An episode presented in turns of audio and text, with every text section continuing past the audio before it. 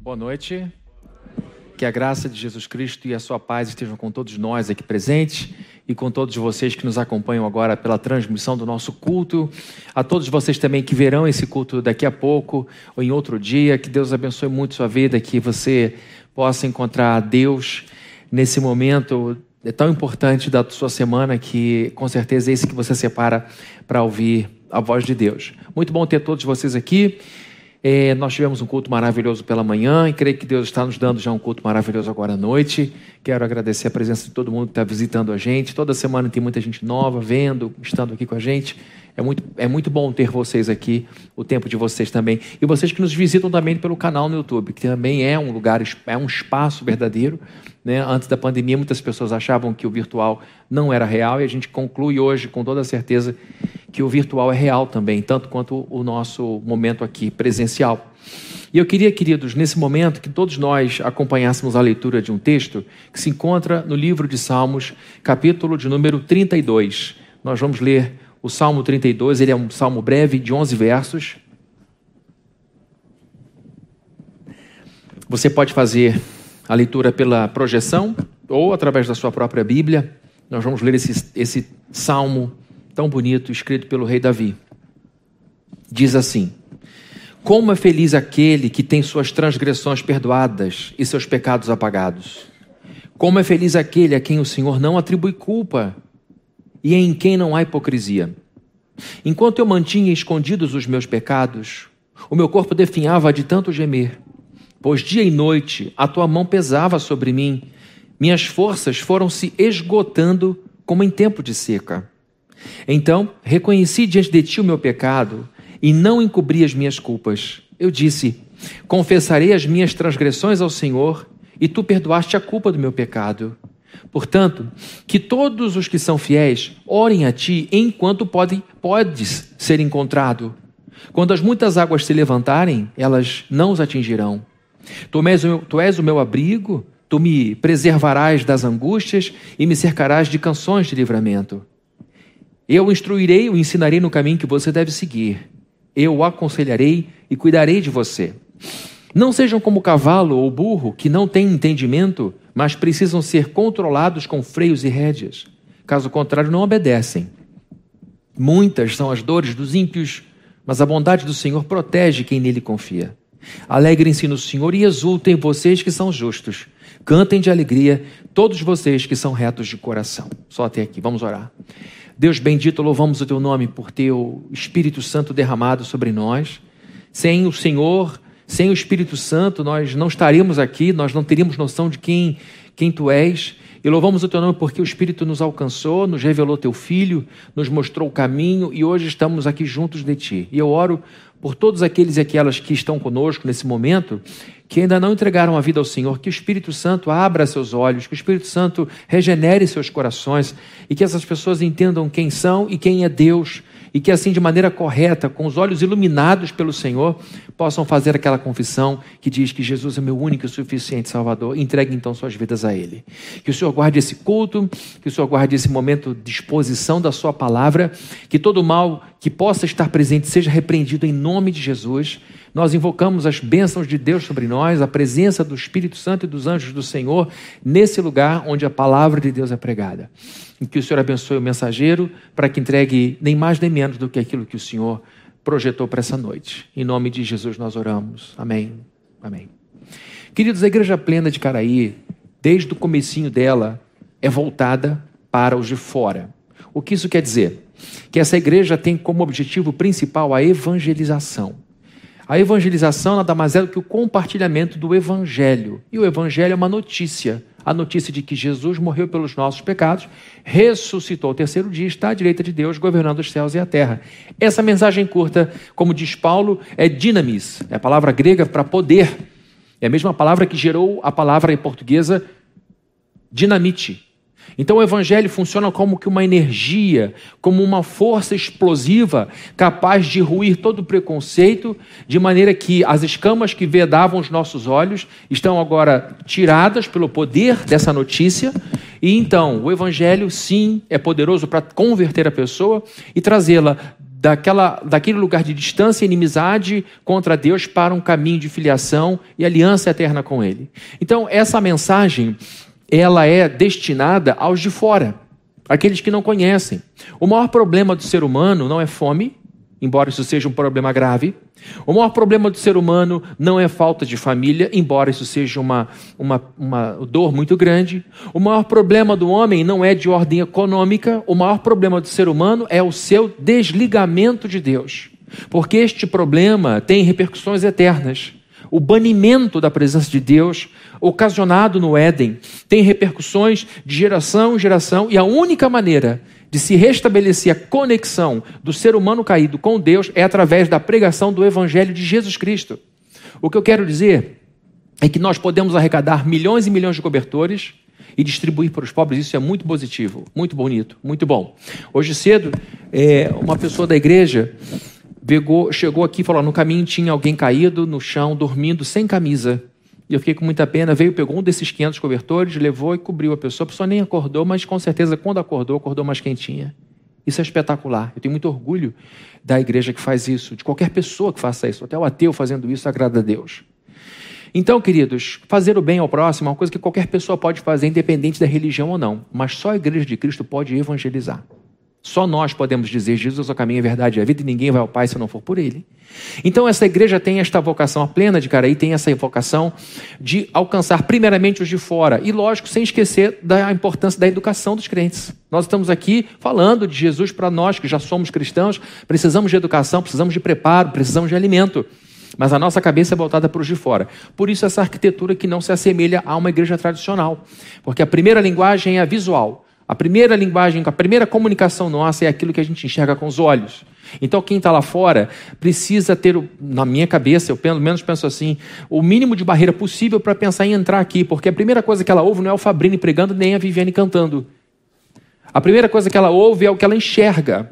E se ela enxerga alguma coisa que ela rejeita de cara, muito provavelmente vai ser difícil dela entrar. Então, por isso que a arquitetura nossa tem a ver não tanto com a igreja, porque para nós a igreja somos nós, mais do que o prédio.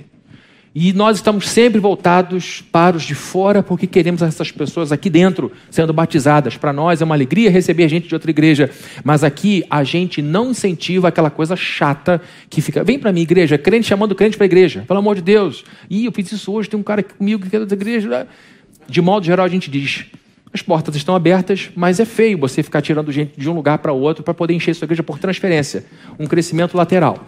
Nosso, o que para nós é interessante é o crescimento por novo nascimento. É lógico que quando o crente vem, olha eu me desvendo do, termo, do, termo, do, do, do tema, ele já vem educado, já vem preparado para operar a igreja. Mas é muito bom quando a gente tem dezenas e dezenas de pessoas sendo evangelizadas e convertidas, nascendo de novo debaixo do nosso teto, porque para mim é um sinal de vitalidade espiritual. Então a gente está sempre incentivando a você da seguinte forma: se você acha que essa igreja é boa para você, se você acha que essa igreja é digna de existir, então chama um amigo, traz ele aqui. Se for difícil trazê-lo aqui, link, manda o link do, do, do culto para ele acompanhar a gente e o evangeliza. Tudo isso para dizer que hoje a palavra excepcionalmente será dirigida aos crentes. Tudo, olha, eu poderia ter dito isso em uma frase, mas eu disse isso em, em um paper de 15 folhas. Porque de vez em quando a gente precisa olhar para a nossa própria vida, para aquilo que estamos fazendo e fazermos aquela pergunta que o pastor Antônio Elias fazia com mais de 85 anos: Senhor, eu ainda estou contigo? Senhor, nós ainda estamos falando a mesma língua? Se ele fazia isso com 85 anos de idade, se tinha essa preocupação, acho que cabe a gente fazer também como igreja. E hoje essa palavra, ela é primariamente dirigida aos crentes, ah, mas eu não sou ainda, não tem problema. Se você está aqui e estiver gostando, em pouco tempo você vai ser da nossa família também. essa palavra é primeiramente dirigida aos crentes da plena de Caraí, porque são as pessoas que me ouvem. Eu sei que a minha abrangência é muito limitada. Eu sei que, eu, é, que as pessoas que me ouvem são de um número muito reduzido. Mas eu sei que eu tenho alguma influência sobre essas pessoas e eu quero usar um pouco dessa influência para que a gente pense no texto que leu hoje e traga para a nossa vida as aplicações que ele exige. Porque a Bíblia é pregada, a Bíblia é lida, para que então ela encontre em nós uma resposta. A Bíblia não é só um livro, como um romance que a gente lê para relaxar. Quem gosta de ler, não descansa parando de ler. Quem gosta de ler, muda o tipo de leitura. Então, quem estuda muito não descansa parando de estudar. Leia, se interessa por outras coisas. Então, a Bíblia está sempre nos lendo, mas ela não é como um livro que relaxa. A Bíblia traz conforto, mas a Bíblia traz confronto. A Bíblia muitas vezes traz impacto. Muitas vezes a Bíblia traz choque. E quando a gente tem essa sensação de que Deus está nos chamando para uma revisão, isso é muito importante, porque Ele está adequando a nossa vida para que a vida da gente fique cada vez mais perto daquilo que Ele deseja para nós. Por que eu estou dizendo tudo isso? Por causa dos caminhos dos evangélicos de modo geral. E uma coisa que eu conversando com Viviane essa semana notei, eu conversando com ela e alguém compartilhou alguma coisa e tal, e eu achei aquilo tão absurdo. E aí, falando de evangélicos, eu cheguei à conclusão e falei com ela, amor, acho que algumas pessoas se decepcionam com a gente porque a gente. E eu vou dizer se vocês vão entender. A gente não é evangélico, a gente é cristão. Por que eu estou falando isso? Ah, porque é tão difícil você se colocar num pacote tão amplo, evangélico, e permitir que uma massa gigante te represente, de qualquer forma, é dar um cheque em branco para a pessoa, ou para um grupo, para um segmento. E, e eu me vejo que eu vejo que muitas vezes eu não tenho nada de evangélico. Dependendo da agenda, dependendo do assunto, dependendo da discussão ou dependendo da taparia. E aí eu fico pensando, se isso é ser evangélico, eu não sou evangélico. Eu acho que eu prefiro ser cristão. E aí, gente, é uma, é uma coisa, é um joguinho de palavra? Pode ser, mas é uma maneira que eu encontrei para tentar me distinguir dessa massa que cresce e às vezes que perde um pouco da sua consciência do porquê de ser quem é. Então, o que eu vejo muitas vezes em meio ao segmento evangélico é uma perda do senso de sagrado. É uma perda de reverência pela presença de um Deus que, quando aparece, faz a gente desmontar. O que se parece a, a, é, sobre, sobressair no nosso horizonte é um grupo de pessoas que vive uma, uma religiosidade uma espiritualidade vazia, um cristianismo descristianizado, de modo que a gente não ouve mais hoje em dia o que se ouviu muito tempo no passado, que era a tal da transformação de vida. Quem lembra dessa expressão antiga? Né? O que, é isso, transformação de vida? Antigamente a porta era muito estreita e aqui não tem saudosista. Eu detesto saudosista. Eu não gosto, ah, como minha vida era boa. Eclesiastes, inclusive, diz que essa, essa, essa expressão não é sábia. Não é sábio ficar dizendo os dias passados eram melhores que os, que os atuais. Provérbios 4,18 diz que a vida do justo é como a luz da aurora, que vai brilhando mais e mais, até ser dia perfeito. Então, no futuro que a gente está vendo progresso. Mas a verdade é que, olhando para a nossa vida, a gente tem notado uma dificuldade enorme de ver pessoas transformadas. O que você percebe é uma maquiagem religiosa. Porque o procedimento da pessoa, por mais que ela chore, por mais que ela grite, por mais que ela performe, por mais que ela agite, por mais que ela balance, por mais que ela tenha às vezes milhões de seguidores, o que você não percebe é uma distinção entre o que ela vive e o que uma pessoa fora da igreja vive. A única distinção é que no final dela tem o nome Jesus ou em nome de Jesus. Mas você percebe que são as mesmas aspirações, você percebe que são os mesmos movimentos, às vezes a mesma linguagem, às vezes a mesma pequenez. E tem uma outra coisa mais difícil ainda, que é essa história do politicamente correto. O politicamente correto roubou de nós a capacidade de sermos sinceros. Estamos, quando muito, dizendo meias verdades ou mentiras inteiras para continuarmos existindo no horizonte desse mundo. E o que a gente percebe é um medo enorme de dizer a verdade, porque a, a, a verdade hoje se tornou quase um crime. Então, queridos, o que nós temos que viver hoje, ver hoje, é, é, uma, é uma massa de cristãos que perderam muito o senso de transcendência, que perderam muito o senso de reverência, que não estão transformando suas vidas ou não estão tendo suas vidas transformadas pelo Espírito Santo, porque vivem como vive um mundano. Vivem como vivem, vivem como vive uma pessoa que nunca pôs a mão na Bíblia e que diz: Eu não acredito nisso. Então, a despeito do discurso evangélico, a vida não é evangélica. A despeito do discurso, a despeito da palavra, a, a despeito de ouvir louvor o dia inteiro, muitas vezes, a despeito de, de tatuar Jesus no braço, nas costas, na perna, na testa, a, a questão é que a coisa é só externa, é fantasia. E aí, queridos, eu fico preocupado não com o mundo, porque eu não tenho ingerência sobre o mundo inteiro, mas sobre esse pequeno rebanho. Eu tendo, eu tendo a achar que tudo que dá errado na igreja tem a ver comigo. Sempre que acontece alguma coisa, por que eu fiz de errado? Soltou uma pedrinha da calçada lá na frente, por que, que eu não fiquei em cima dessa pedrinha? É um exagero, mas eu tendo a achar que tudo é responsabilidade minha, de alguma forma. Então, com essa cabeça, eu estou aqui tentando olhar para esse cenário e ver que a gente está vivendo um tempo de é, cerceamento, toda frase nossa tem que ser editada, toda frase nossa tem que ser corrigida para que ela não ofenda A, B ou C. Nós estamos perdendo cada vez mais a capacidade de dizer o que a Bíblia diz. Já tentaram impor que a nossa opinião só pode ser dada, nossa de pastores, debaixo desse teto. Um professor universitário pode dizer o que bem entender dentro da universidade. É um lugar livre. Agora, um cristão não pode dizer tudo que bem entende ali, porque ele vai fazer propaganda religiosa, etc, etc, etc. Então, nós estamos sendo cerceados, o que falamos aqui muitas vezes é ofensivo para uma sociedade altamente pluralista, secularizada, e faz com que a gente se cresça com um sentimento de auto-engano muito grande. E aí, queridos, eu estou falando sobre a vida com Deus, falta de transcendência, perda de senso de sagrado, e parece que eu sou aquele cara legalista, que saudosista, oh, que saudade daquele tempo que a gente andava com uma chibata nas costas. Eu detesto isso. Eu não sou legalista, eu não gosto de um cristianismo insustentável. Porque quando você é muito pesado na cobrança, muito pesado na cobrança, muito pesado na cobrança, você piora a situação para você mesmo. Quando eu era mais novo, eu pregava com muita intrepidez algumas coisas, com muita veemência, às vezes com muita dureza, é porque eu não tinha noção da jornada longa que era. Uma coisa é a gente pregar com 25 anos de idade, outra coisa é a gente pregar com 35, outra coisa é a gente pregar com 45. Não é que a gente vai se tornando complacente com o erro, mas a gente vai percebendo que se a gente não tiver misericórdia com os outros, não teremos conosco. Se não tivermos misericórdia com os filhos dos outros, não terão com os nossos filhos.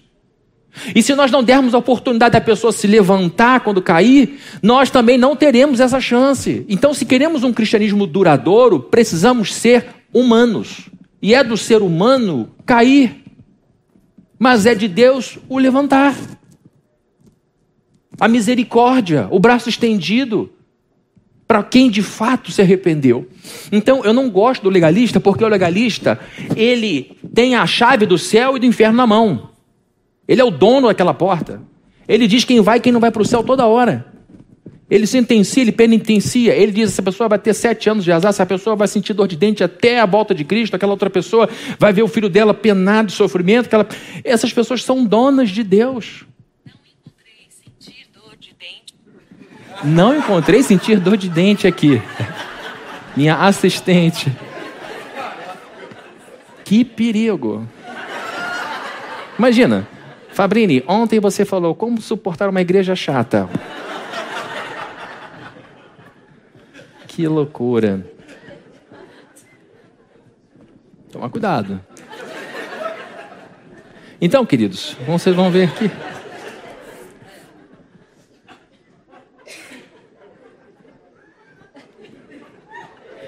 Vamos voltar. A gente vai voltar para cá. A gente precisa.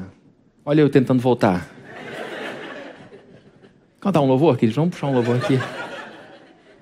Eu não gosto do legalismo, porque o legalismo ele é insustentável. O legalismo ele não não consegue lidar com, com o ser humano. O ser humano, com, com as suas mãos, é capaz de agredir, linchar, matar, mas com essas mesmas mãos pode pegar um cobertor, como foi feito hoje de manhã, e cobrir quem está com frio. O ser humano cria, cria armas perigosas, com as mãos tortura, com as mãos faz o mal, mas com a mão também ensina, com a mão também apoia, com a mão também ama. Então esse é o ser humano, somos nós. E Deus amou esse ser humano, Deus amou esse mundo e mergulhou nesse mundo para nos resgatar. Então, quando eu falo de falta de transcendência, eu não estou aqui falando com raiva, como se eu não fizesse parte desse mundo. Como se eu não precisasse de misericórdia, como se eu não precisasse de paciência. Mas o que a gente não pode deixar de olhar para a Bíblia, o que não pode acontecer é a gente deixar de olhar para a Bíblia como cânon. A palavra cânon, que é um sinônimo para a Bíblia, significa régua, vara de medir. Você, desde pequeno, na escola, aprendeu a usar régua, compasso, esquadro. Você então sabe que por aquela régua de 20 centímetros, o que é que de fato mede 20 centímetros? Eu pegaria e mediria aqui o comprimento do meu tablet. Tem tantos centímetros de acordo com a régua. É tudo de acordo com a régua. É tudo medido de acordo com a régua. A caneca, a mesa, a folha, o sapato, a mão da pessoa, tudo é medido a partir da régua. O cânon é esta régua. Tudo na nossa vida precisa ser medido por essa régua. E muitas vezes essa régua revela o encurtamento da nossa fé, o encurtamento da nossa generosidade, a pequenez da nossa paciência, a enganação da nossa obediência. Então, queridos, o que muita gente tem tentado é viver um cristianismo sem Bíblia, sem a régua, e aí elas vão dando as medidas que querem para aquilo que acham. Eu acho que é assim, eu acho que é assim, eu acho que. Mas qual é a sua régua? A minha régua é minha cabeça. E aí não tem limite. Vocês imaginem o Brasil, um mundo sem lei, sem código civil, sem código penal. O que é certo e errado? Depende do que você pensa, do que eu penso. Imagina o caos que isso aqui seria. Mas é assim que alguns cristãos estão vivendo um cristianismo caótico. Porque estão usando como régua a sua cabeça, o seu sintoísmo, os pelinhos do braço. Falei, arrepiou, é de Deus. Falei, não arrepiou, não é de Deus. Sonhei, então é de Deus. Não sonhei, não é de Deus. Passou um Maverick amarelo com roda prateada, é de Deus. E deve ser mesmo, que é difícil ver esse negócio por aí. E aí vamos governando a nossa vida cristã sem Cristo. Para que, que ele serve se ele não é régua? Então, queridos, o que está sendo falado aqui não é cobrança de uma pessoa mal-humorada, não é, não é uma cobrança de uma pessoa infeliz com a igreja, pelo contrário, eu sou muito grato a Deus pela igreja que eu pastorei, muito grato a Deus. Mas o que eu tenho visto é uma quantidade enorme de pessoas nesse tempo de hoje se divertindo muito, mas pouco feliz. Tem muita diversão nesse mundo e pouca felicidade. Qual é a prova disso? A quantidade de livros que você entra numa travessa, por exemplo, e encontra livros falando sobre felicidade. Nós não encontramos livros do tipo aprenda a respirar. Primeiro você inspira e depois você expira. Tem livro para isso? Deve ter nesse mundo, mas é fácil de encontrar? Não, porque a gente não precisa. A criança já nasce com esse negócio quando sai da barriga da mãe. É uma coisa que a gente sabe fazer. Agora, se tem muito livro sobre felicidade, é uma coisa que a gente não sabe mais como encontrar. A gente precisa aprender. E aí, a gente vê muita gente se divertindo, mas pouca gente realmente feliz. Felicidade hoje tornou um item de luxo. E o que é pior é a quantidade enorme de crentes infelizes. E é aí que eu pego o meu caminho. Uma quantidade enorme de cristãos infelizes, dizendo coisas do tipo: Eu não sei por que, que eu estou vivo. Eu não sei para o que minha vida presta. Eu não sei qual é o meu propósito, minha vida é muito vazia. E eu penso, meu Deus, do que, que aconteceu? Porque a primeira coisa que a gente encontra quando se converte é um Cristo pelo qual eu dou minha vida. Essa é a minha missão.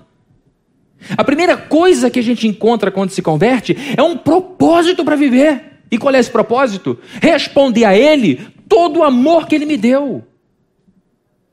Não existe essa história de crente sem rumo na vida. É lógico que eu não estou aqui falando que de vez em quando a gente não pode ficar meio desorientado na profissão.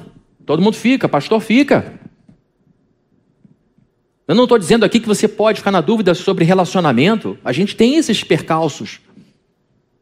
Mas no fundo de tudo isso, na base de toda essa angústia, na base de todo um sofrimento que pode durar às vezes uma década com relação à profissão, muda ou não muda, sai ou não sai, começa ou não começa o negócio, existe uma fé inabalável nesse Deus que enche a nossa vida de propósito.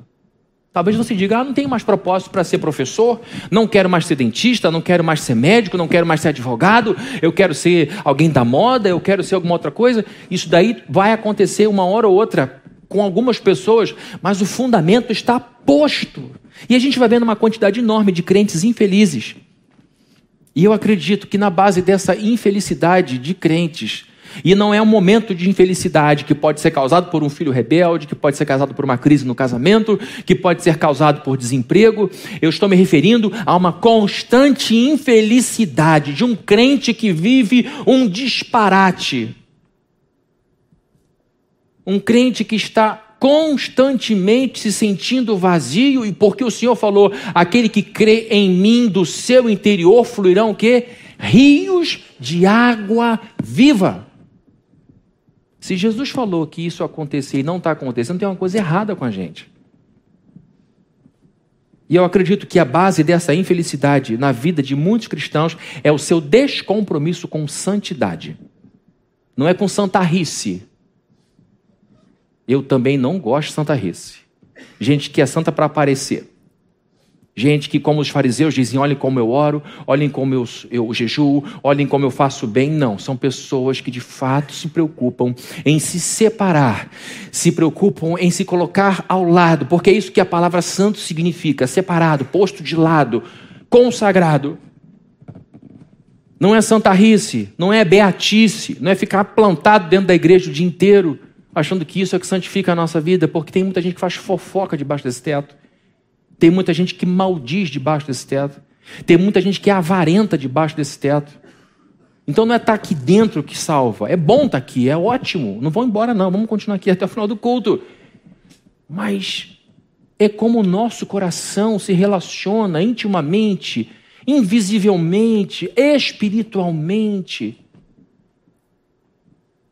com um Deus que os olhos não veem, mas o corpo todo sente.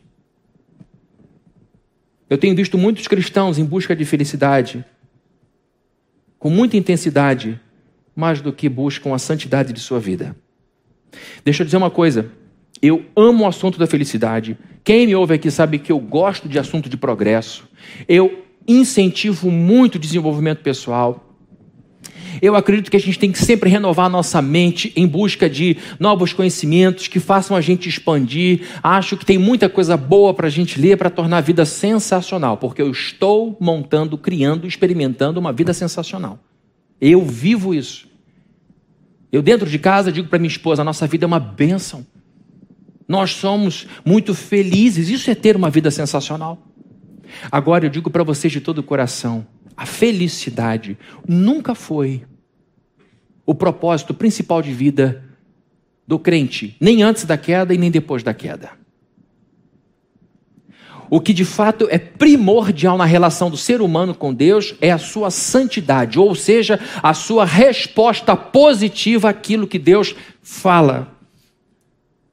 A santidade é o assunto principal da vida do crente e a felicidade é resultado disso.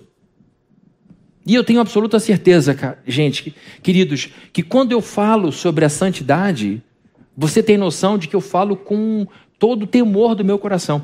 Essa palavra de hoje foi mudada, perdão, o que eu tinha projetado para hoje foi mudado ontem à noite. Eu preparei ao longo da semana estudo, pensei, analisei, sexta-feira fechei o pensamento e deu aquele alívio, está pronto. Pelo menos o papel está pronto, o resto é outra coisa. Mas no sábado à noite eu fui rever o assunto para esquentar um pouco minha cabeça e pensei, não tem nada a ver. Tem nada a ver. Falei, agora, Deus? E aí ele me mostrou o Salmo 32. O que eu tinha para pregar na sexta-feira era muito mais fácil de dizer para vocês do que está sendo dito agora. Eu ia falar de conforto, de apoio, para você continuar em frente. Portanto, para mim é muito mais difícil falar sobre santidade porque eu sei quem eu sou, como é meu coração, como eu preciso da graça de Deus. Então eu tenho certeza que você já sabe disso. Eu só estou reforçando essa certeza de que aqui fala alguém que está ombro a ombro com você, precisando da graça de Deus o tempo inteiro. Eu falei, Senhor, tem misericórdia, porque eu estou há 24 anos pregando no mesmo lugar, eu moro a poucos minutos daqui. A gente se encontra no mercado, a gente se encontra na banca de jornal, a gente se encontra na academia, a gente se encontra na calçada o tempo inteiro. Então o Senhor tenha misericórdia de mim, porque pregar essas coisas o caminho estreito é muito mais difícil do que ouvir essas coisas. Mas vocês podem ter certeza que aquilo que eu peço a vocês, eu exijo de mim. Então, queridos, quando eu falo desse assunto, eu falo com todo o temor do meu coração, na certeza de que eu dependo de Deus para tudo e que Ele que me mantém de pé até a volta, e assim me manterá pela graça dele até a volta de Jesus Cristo. E a nossa felicidade é fruto da nossa santidade. E sabe o que acontece quando a gente de fato se esforça para obedecer a Deus intimamente, internamente? A gente prova um negócio que a Bíblia chama de shalom. Shalom. Essa palavra hebraica, shalom, é conhecida normalmente como paz. Mas shalom é uma palavra com amplo significado. Significa completude numérica. O que, que é isso? Tirei 10, minha vida está 10. É, é a ideia do 10. Não tem mais o que preencher. Que para o judeu era o número 7. Então, shalom significa paz, ausência de conflito significa completude, plenitude, significa amizade com Deus, paz com o próximo, prosperidade, saúde. Então vejam que shalom é um sentimento que plenifica. E shalom, hum, ou Jesus fala: Deixe-vos a minha paz, não vou lá dou como o mundo a dá. A palavra que ele usa no grego é diferente, é irene. Ah, tia Irene. Irene significa isso. Eu deixo com vocês a minha Irene, que é o equivalente a Shalom. Então nós temos aqui uma paz que é dada, porque essa Shalom a gente não compra na Venâncio, que tem o melhor preço. Que eu rodo. Vocês podem dizer isso que eu rodo. O Pacheco está lá atrás, gente. Cuidado com o Pacheco. Chega a dar dor no coração. Então, quando você é, tem Eu me perco por causa das pedras idiotas.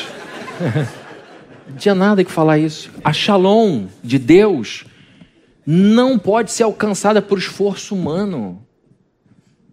E eu creio que você quer receber esse sentimento que planifica, eu creio que você deseja ter isso, mas isso é uma consequência, é um prêmio para a sua obediência, é um prêmio para o seu empenho. Mas não é pela graça? Sim, o desejo de obedecer a Deus é um dom de Deus. Paulo diz que o Senhor opera em nós o querer e o efetuar. Esse operar no grego é energon, de energia. É Deus que nos dá energia para desejar Ele e é Deus que nos dá energia para querer obedecer a Ele. Então, queridos, o que nós temos diante de nós é a possibilidade de termos um sentimento que não é terreno, um sentimento que é poderoso, que faz com que, mesmo com a gente enfrentando sérios problemas, mesmo a gente enfrentando uma guerra, mesmo a gente enfrentando momentos desafiadores, o nosso coração continue firme. Salmo 112, que é um salmo para homens, não é só para homens, mas é principalmente para homens. O Salmo 112 e o Salmo 128. A Bíblia diz que esse homem teme o Senhor, o seu coração está firme e confiante no Senhor, por isso ele não teme mais notícias. Um homem que teme a Deus, de fato, ele sabe ouvir notícia ruim, mas no final ele diz: O meu Deus reina. E a mulher também, que é firme em Deus, ela diz: O meu Deus continua no trono. Perdi o emprego agora, mas ele vai cuidar de mim. Ele sabe do que eu preciso e eu vou continuar buscando o seu reino em primeiro lugar e eu verei milagres daqui para frente. Então, shalom é esse sentimento permanente, poderoso, inamovível, que habita mesmo o coração de quem vive em meio à tribulação. Uma pessoa cheia de shalom, uma pessoa pacificada, contente, grata, que busca o bem do próximo, que olha para o futuro com otimismo, porque ela diz para si mesma: tudo está bem, o meu Deus reina. Esta convicção que vem de dentro e conforta cada fibra nervosa sua é um presente para aqueles e somente para aqueles que de fato santificam seus pensamentos e corações. Erra quem tenta se santificar pelo procedimento em primeiro lugar. Você consegue ficar um tempinho sem fazer coisa errada e depois você, blum, volta de novo. Tenta pegar uma bola grande e enfiar na água e deixar ela lá embaixo d'água. Você vai conseguir por um período, daqui a pouco você vai dizer, eu não consigo mais e a bola volta com toda a força. Você tem que esvaziar essa bola para afundar essa bola. E a gente tem que esvaziar nosso coração para a gente poder afundar esse coração em Deus. porque você consegue esconder um pouco os seus ímpetos, mas vai chegar uma hora que você vai dizer, ah, eu mereço esse negócio. Aí você vai provar a fúria do recalque. Você vai provar a força da sua natureza que não foi corretamente trabalhada. Ela foi escondida. O leão não foi domesticado. Então, queridos, o que eu quero é que a gente prove de fato essa shalom, essa shalom que traz felicidade, porque é sobre felicidade que a gente está falando. Davi escreveu o Salmo 32. Davi era crente. Crente é quem crê. Crente não é evangélico. Crente é quem crê. Qualquer pessoa que crê numa divindade é crente. Davi era um homem que cria em Deus. E ele escreveu o Salmo 32 como uma autobiografia. E ele escreveu isso para o povo de Deus, porque isso aqui é um salmo que faz parte de um contexto de salmos penitenciais. É um salmo para se cantar, uma música para se cantar em coletividade. Ele colocou um texto dizendo: Isso aqui vai ser cantado em momentos em que o povo precisa, diante de Deus, apresentar-se contrito diante dele para receber o perdão de seus pecados, porque Deus é santo. E ninguém melhor para falar de santidade que Davi, que era como eu e você. Davi era um homem espetacular, escreveu salmos incríveis, como 23, O Senhor é meu pastor e nada me faltará. Mas é um homem que foi capaz de dormir com a mulher de alguém e, para encobrir uma gravidez que era dele, foi capaz de tentar colocar na conta do sujeito e depois mandou matar o sujeito. Davi mostra o que o ser humano tem de melhor e o que o ser humano tem de pior. Mas, mais do que isso, Davi mostra como Deus é bom. Como Deus é maravilhoso. Então, queridos, Davi começa esse salmo logo de cara falando de felicidade. Como é feliz aquele que tem suas transgressões perdoadas e seus pecados apagados. Embora ele comece com a felicidade, não é sobre felicidade que ele está falando. Ele está falando sobre a, a alegria de ter seus pecados apagados. É sobre santificação que ele está falando. E como eu disse, a felicidade é filha da santidade. É muito esquisito ouvir um crente reclamando da vida ruim, difícil, complicada. Senhor, eu estou vivendo isso, aquilo, outro. Aí a, gente conversa e a gente percebe que o sujeito está longe do caminho estreito, está no caminho largo. Está no caminho largo. E aí a gente pergunta: por que, que essa pessoa está esperando colher goiaba se ela plantou melancia? Pense num, num fazendeiro experiente. Eu vou plantar milho, mas na verdade eu espero colher abóbora. Esse cara enlouqueceu. Ele enlouqueceu, é um fazendeiro experiente que enlouqueceu. Mas é isso que acontece com muitos crentes. Conhecem o campo, conhecem a plantação, conhecem a lei da semeadura, plantam na carne e esperam escolher bênçãos de Deus. Por quê? Porque perderam o senso de sagrado. Querem a felicidade, mas sem pagar o preço por ela. E o preço da felicidade é a nossa sujeição à vontade de Deus. Gente, ai meu Deus, eu trouxe meu convidado hoje. Olha o que, que o pastor está fazendo. Pastor, muda o canal, por favor, ele nunca mais vai voltar aqui. Deixa eu te dizer, se o teu convidado chegou aqui hoje é porque Deus quer ele aqui hoje. Ele não errou. A agenda de Deus é essa mesmo. E se começar hoje, o batismo é de fogo logo. É assim que é, é o quanto custa, amigo. É o quanto custa, amiga. Mas eu sei que para a gente que quer crescer, desafio é uma coisa boa. Tá me doendo. Tô com raiva de você, mas eu tô gostando. Que mistura maluca, mistura de bom com ruim. É uma coisa que me ofende, mas diz a verdade. E nesse mundo do politicamente correto, é, a gente vê muita mentira. A gente chama o feio de bonito para ser aceito. Isso é ridículo. Isso é ridículo. Eu não dizer nada. Eu sou assim. Se não tiver que elogiar, não falo nada. Se tiver que elogiar, eu elogio. Também não gosto de grosseria. Vou dizer, é feio mesmo. Acho, acho desnecessário, perda de tempo. Magoar os outros à toa. Davi está escrevendo o Salmo 32 como crente, maduro, vivido e tendo a coragem de mostrar sua fraqueza, dizendo que por um tempo ele abrigou o pecado no coração e por isso provou das consequências disso. E a gente vai ver dores, males, angústias. E ele diz: Como é feliz aquele que tem suas transgressões perdoadas e os seus pecados apagados, ou como diz o hebraico, escondidos da vista. Não é colocar a peneira, tapar o sol com a peneira, mas é, é como se Deus tivesse tirado do seu olhar. Salmo de Davi, escrito há mais de 3 mil anos. E o que, que a gente aprende sobre felicidade olhando para esse salmo? Duas coisas. Primeiro, que a felicidade é fruto de nossa comunhão com Deus. Eu quero que você saia daqui com o básico do básico do básico: feijão com arroz. Nutricionistas aqui presentes. Feijão com arroz produz muito bom aminoácido, muitos bons aminoácidos, não é? Que tem, tem nutricionista aqui? Lá atrás, olha, um, dois. Feijão com arroz não é um alimento rico? Basicão. Basicão. Feijão com arroz. Ovo. Eu amo ovo. Sei que vai mudar a sua vida. Fabrini ama ovo. Fonte de proteína riquíssima. Brócolis, meu, batata baroa. Na vida, queridos, as coisas que são ricas realmente são muito simples. Mas a gente fica inventando história. A gente não quer o feijão com arroz com Deus, a gente não quer obedecer, a gente já quer ser abençoado em alta performance. A gente olha uma família feliz, a gente encontra uma pessoa cheia de alegria e pensa que ela deu um salto daqui para lá.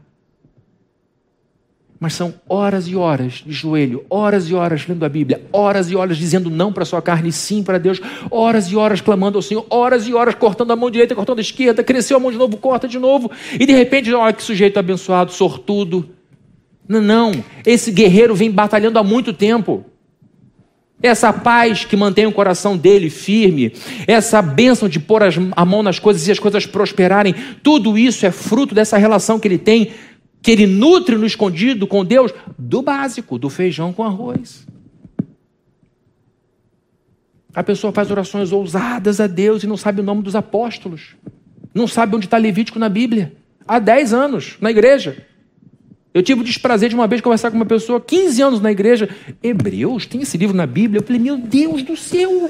Eu quase arranquei as duas orelhas dele. Como assim, meu Deus? Onde é que está vivendo?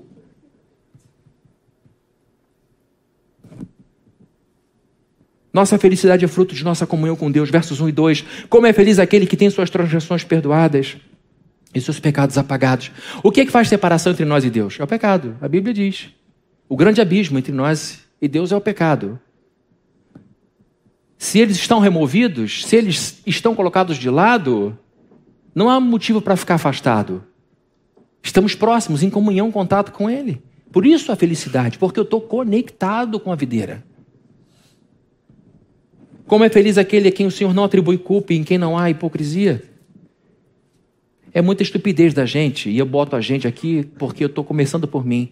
Achar que agir de modo errado não fará nenhuma diferença. É uma sensatez nossa achar que fazer coisa errada não vai provocar nenhuma reação de Deus. Nós somos propriedades de Deus. Eu estou dizendo para vocês, eu estou falando em primeiro lugar para o crente, para quem foi comprado pelo sangue de Cristo, para quem vive aliança com Ele. Esta relação é eterna, não acaba nunca mais. Ele não vai desistir de você. Bem natural, muito bom. O que significa que ele vai te trazer de volta. E quanto mais você fizer pirraça, pior vai ser. Ele sempre ganha. Ele sempre ganha. O filho pródigo resolve sair de casa, da casa do pai, que representa Deus, e nessa rebeldia destrói sua própria vida, acaba com tudo, ele dizendo: Eu não quero mais viver sob a lei, sob a diretriz, sob a ditadura, sobre esse estado totalitário que é a sua casa. Eu quero a minha parte na herança e vou viver do meu jeito. O pai vai, faz, faz o que você quiser. Quem ama, ama de porta aberta, não é assim? Eu não boto corrente em amor. Ninguém está preso aqui a mim. Eu prefiro que fique aqui somente quem ama plena. Eu não preciso ser seguido por pena. Aliás, eu não quero isso. Tadinho do Fabrinho, vou ficar lá porque ele não vai ficar sozinho. Não preciso, nunca vou ficar sozinho. Três comigo vão estar sempre. Vocês sabem quem são, né? Vou ter que dizer, meu Deus. Pai, Filho e Espírito Santo. Sozinho eu nunca vou estar.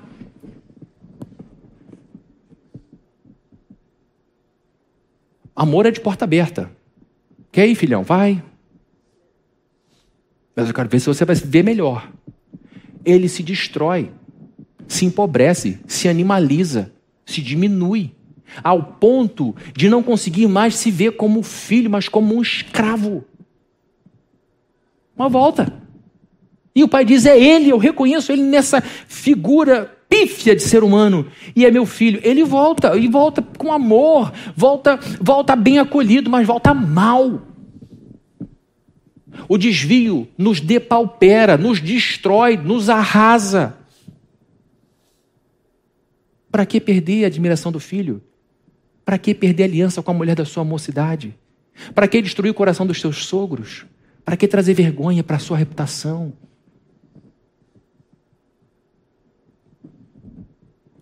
Davi prova da angústia na sua alma quando estava em pecado. Versos 3 e 4. Enquanto eu mantinha escondido os meus pecados, o meu corpo definhava de tanto gemer.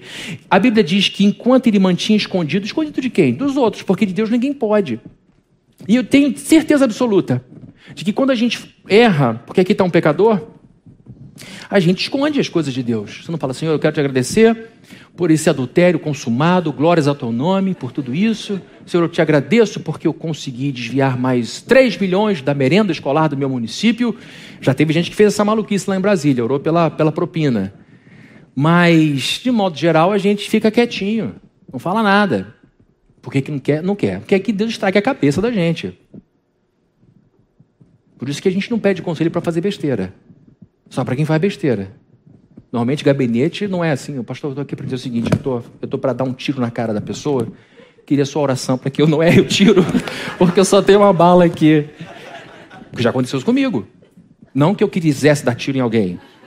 Pastor, estou te ligando. A pessoa estava pedindo ajuda. Já peguei arma, comprou uma arma errada. Estou indo dar um tiro na cara do sujeito que saiu com minha mulher. Falei, mas antes passa aqui na igreja tomar um café comigo, por favor. Passou. É porque ele não queria fazer, por isso que ele me ligou. A gente conversou, a ira passou, jogou a arma fora. Graças a Deus, porque a pessoa procurou. Mas, de modo geral, a pessoa esconde. Enquanto Davi fez isso, ele gemeu de dor, pois dia e noite, verso 4, a tua mão pesava sobre mim, minhas forças foram se esgotando como em tempo de seca. Davi está aqui mostrando o quanto uma vida de pecado empobreceu ele como pessoa. Ele relata aqui um corpo que sente dor, uma alma que lamenta, e ele diz: dia e noite a sua mão pesava sobre mim. Pesava onde? Na consciência, pesava na cabeça. Dia e noite ele não tinha paz, porque ele era um filho se comportando como gentio. E ele então confessa, e ele então mostra o alívio que provou e aqui, queridos, eu quero fazer algumas perguntas. Nós já estamos terminando. Para vocês que estão me ouvindo e que talvez estejam vivendo no caminho errado, não se sintam condenados pelo Fabrini, porque eu não tenho condição de condenar ninguém. Eu estou lendo a Bíblia. Se alguém te condena, que seja a Bíblia apontar o dedo para o seu erro. Ela tem autoridade de ser inerrante. A Bíblia tem essa qualidade de perfeição. Eu não. Eu sou apenas o mensageiro que está dizendo que essa vida de pecado para um crente é incabível, porque ela esvazia o crente do vigor, empobrece a consciência do crente. E, queridos, o pecado enfraquece a nossa autoridade, a nossa força. Deixa eu perguntar a vocês: o que seus pecados fazem com a sua alma? Bem ou mal? Mal. Quanto que os seus erros te fazem bem? Medida nenhuma. O que os seus pecados fazem de bom por sua família? Nada. Pelo contrário, você fica morrendo de medo que a mão de Deus pese sobre a sua família. Quanto que os seus pecados abençoam os seus filhos? Tem pai que ensina filho a fazer coisa errada, corrupção. No momento em que Davi se arrepende, Deus o perdoa e o acolhe. Verso 5: Então reconheci diante de ti o meu pecado. Ele resolveu falar para Deus: É isso. E Deus já sabia. E não encobri as minhas culpas. Eu disse: Confessarei as minhas transgressões ao Senhor. E tu perdoaste a culpa do meu pecado.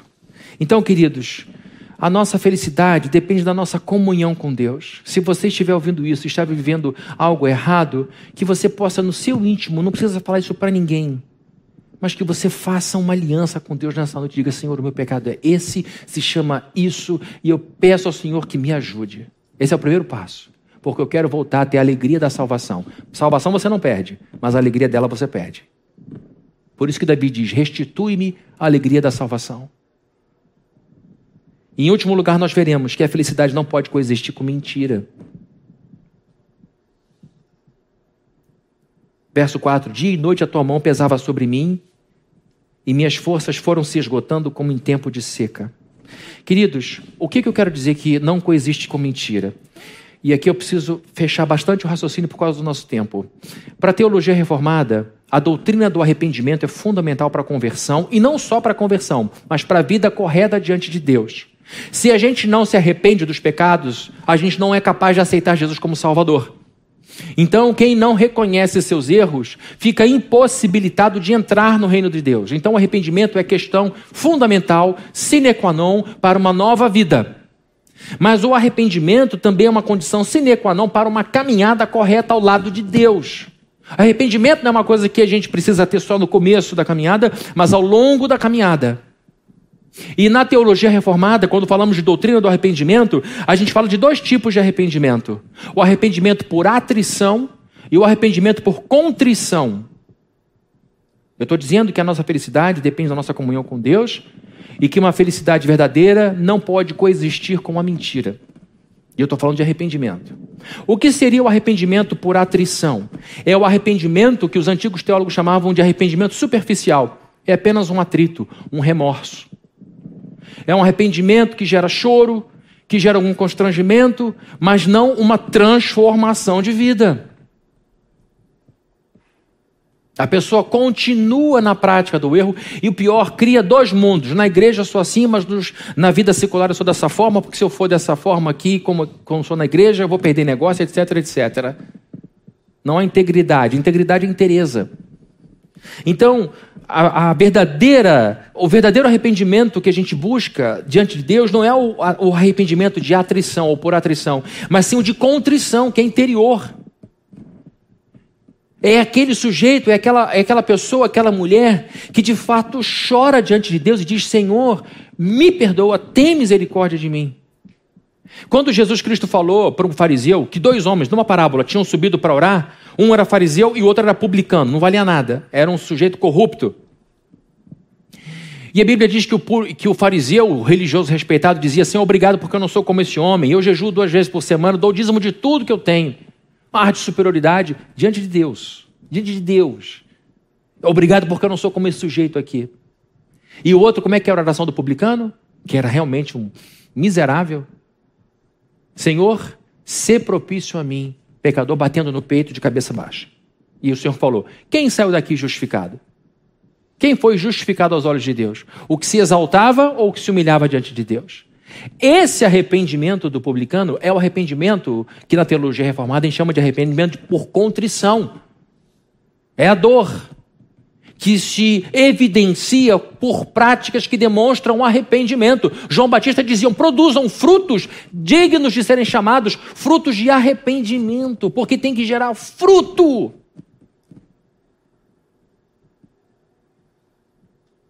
Quando Jesus pede para Zaqueu descer da árvore dizendo: Eu vou para tua casa hoje à noite, Logo depois do jantar, Zaqueu levanta uma taça e diz: Eu quero hoje dizer que eu vou restituir quatro vezes mais. E o Senhor falou: Hoje entrou salvação nessa casa. Por quê? Porque deu dinheiro para a igreja? Foi ou não? Porque houve arrependimento. Arrependimento. Jesus está numa festa e cria constrangimento em Zaqueu. E ele se arrepende de maneira contrita. Então você e só você pode dizer: se o que está dentro de você é verdade ou mentira. Só você.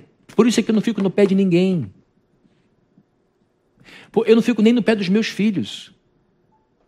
Eu mostro o caminho e sigam se quiserem, são adultos. Eu sei para onde eu quero ir. Eu sei o que eu quero provar. E sei que santificação é uma coisa pessoal.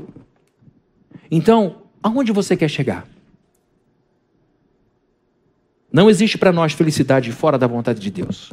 Não existe. Não existe para nós segurança fora da vontade de Deus, e não existe para nós progresso verdadeiro fora da vontade de Deus. E que você escolha o caminho do bom senso. E aqui eu termino com os versos 8 e 9. Termino pelo menos essa folha, não um sermão, mas eu vou terminar em algum momento. Olhem só o que, que diz o verso 8. Eu o instruirei e o ensinarei no caminho que você deve seguir, e o aconselharei e cuidarei de você. A linguagem de um pai com um filho. Provérbios diz: quando era pequeno, na presença do meu pai, ele andava comigo e me ensinava, me ensinava, me ensinava. Filha, vem cá, eu vou te instruir. É como você diz para sua filha pequenininha, está começando a gostar de maquiagem. Peraí, filhinha, deixa a mamãe te ajudar como é que usa batom, que está parecendo o bozo. Então tem que ir devagarinho aqui para você aprender. Filhão, peraí, calma, não é desse jeito não. Com menina a gente brinca de um jeito, com garota a gente brinca de outro, tem que ter respeito, blá, blá, blá, blá. E aí depois quando cresce, não, não é assim que, é assim que namora. É assim, a gente vai instruindo para que os nossos filhos não se percam, para que não passem vergonha, com carinho. Você pode ter essa relação com Deus. Porque a oração é: Senhor, eu estou errado, eu quero perdão. E aí Davi diz: Eu instruirei. Depois de arrependido, eu ensinarei no caminho que você deve seguir. Eu vou te aconselhar, eu vou guardar você. Você pode escolher esse caminho do verso 8, ou você pode escolher o caminho do verso 9. Vejam só que coisa bonita. Não sejam como o cavalo ou burro, que não têm entendimento, mas precisam ser controlados com freios e rédeas, caso contrário, não obedecem. Ou você escolhe o caminho da educação amorosa, em que você olha para a Bíblia, aprende da Bíblia, conversa com o crente, o crente te ensina, tem comunhão com os irmãos e com as irmãs, eles vão te ministrando, te abençoando, e você vai aprendendo suavemente a palavra de Deus, ou você vai na base do tapa. Ai, meu Deus, é, hora, é agora que eu sei que meu visitante nunca mais vai voltar. Eu me converti numa igreja que era só tiro de fuzil, queridos. Tá, tá, e me converti, estou aqui. Era a igreja do Bop. Como você quer ser tratado por Deus? Como gente ou como bicho? Eu sei como eu quero. Você quer que Deus te conduza pela palavra ou no cabresto? Você é adulto ou você é criança? As crianças estão lá embaixo. O que você quer da sua vida estando aqui? Se você não está disposto a obedecer o que esse livro diz, qual é o sentido de você estar aqui? Vai fazer outra coisa melhor. Vai ver o domingo do Luciano Huck. Vai ver fantástico e dar um tiro na cabeça depois. De tristeza. Só notícia ruim. Eu estou falando isso, queridos, é duro, mas eu estou falando do fundo do meu coração, como alguém que quer ajudar pessoas a terem uma vida bem sucedida. O Brasil está muito esquisito. Está muito estranho esse negócio. E a gente precisa pensar, Deus, para onde eu estou indo? Eu preciso ver se na minha vida existem frutos de arrependimento realmente. Minha filha mandou para mim uma, essa semana, a Camila, lá de Portugal, mandou um videozinho do Ed Ciart, que ele diz assim: casamento é difícil, divórcio é difícil, escolha o seu difícil. Obesidade é difícil, ficar em forma é difícil, escolha o seu difícil. Ficar sem dinheiro é difícil, ser financeiramente organizado é difícil, escolha o seu difícil, disse o Ed Ciart. E aí eu acrescentei, Viver perto de Deus é difícil. Viver longe de Deus é difícil. Escolha o seu difícil. Com que difícil você quer lidar? Quem tem ouvidos, ouça. Quem é adulto, que haja como adulto. Quem é humano, não se comporte como mula. Porque você não precisa viver dessa forma. Você pode ter uma vida muito melhor, muito mais abençoada. E aí sim, você vai dizer, você vai dizer, eu sou feliz em Jesus. E vai cantar, sou feliz. Vou parar por aqui, então entregar o culto. Pô, estava indo tão bem no finalzinho, ele cantou. Ficou muito chato. Desculpa, visitante. Além de ser duro com você, ele cantou no final. Portanto, todos os que são fiéis, orem a ti enquanto pode ser encontrado. Verso 6. Vamos orar a Deus? Senhor, queremos te encontrar em oração. Queremos ser felizes nesse mundo, mas não sem santidade de coração. Tu sabes, Deus, da minha fraqueza, do Fabrini. Tu sabes de tudo que se passa dentro de mim. E eu só ouso subir nesse lugar e pregar porque o Senhor é misericordioso e gracioso. E o Senhor conhece meu coração. E eu te peço em nome de Jesus que o Senhor nos guie nesse caminho chamado vida tão difícil e desafiador. Eu oro por todos os homens e mulheres jovens, mais maduros, todos que estão aqui ouvindo e sentindo no coração o calor de Deus. Se houver alguém que está muito longe da Sua palavra, que embora aqui debaixo desse teto, está longe da Sua influência, que essa pessoa se aproxime de novo e sinta o seu convite de amor e graça. Que ela possa sentir alívio de deixar hoje na casa do Senhor todos os seus pecados. Que ela confesse a Ti o seu pecado, o seu erro, a sua fraqueza. E que ela saia daqui levando o seu fardo, o seu jugo, leve e suave. Que o Senhor nos abençoe e que a gente possa fazer, como o Senhor dizia para as igrejas da Ásia: vai, veja onde você caiu e recomeça. Que a gente entenda que o nosso Deus é o Deus dos recomeços. E aquele que está de pé, cuide para que não caia, vigie seu coração, e que a gente possa, ombro a ombro, lado a lado, incentivar o nosso irmão, nossa irmã a uma vida de santidade. Porque a felicidade, a shalom, tudo isso vem dessa postura. E que a graça do nosso Senhor Jesus Cristo, o amor de Deus, o nosso Pai, e a comunhão e consolação do Espírito Santo estejam com todos aqui presentes, desde hoje para todos sempre. Amém, amém, amém. Queridos, eu quero pedir perdão pelo.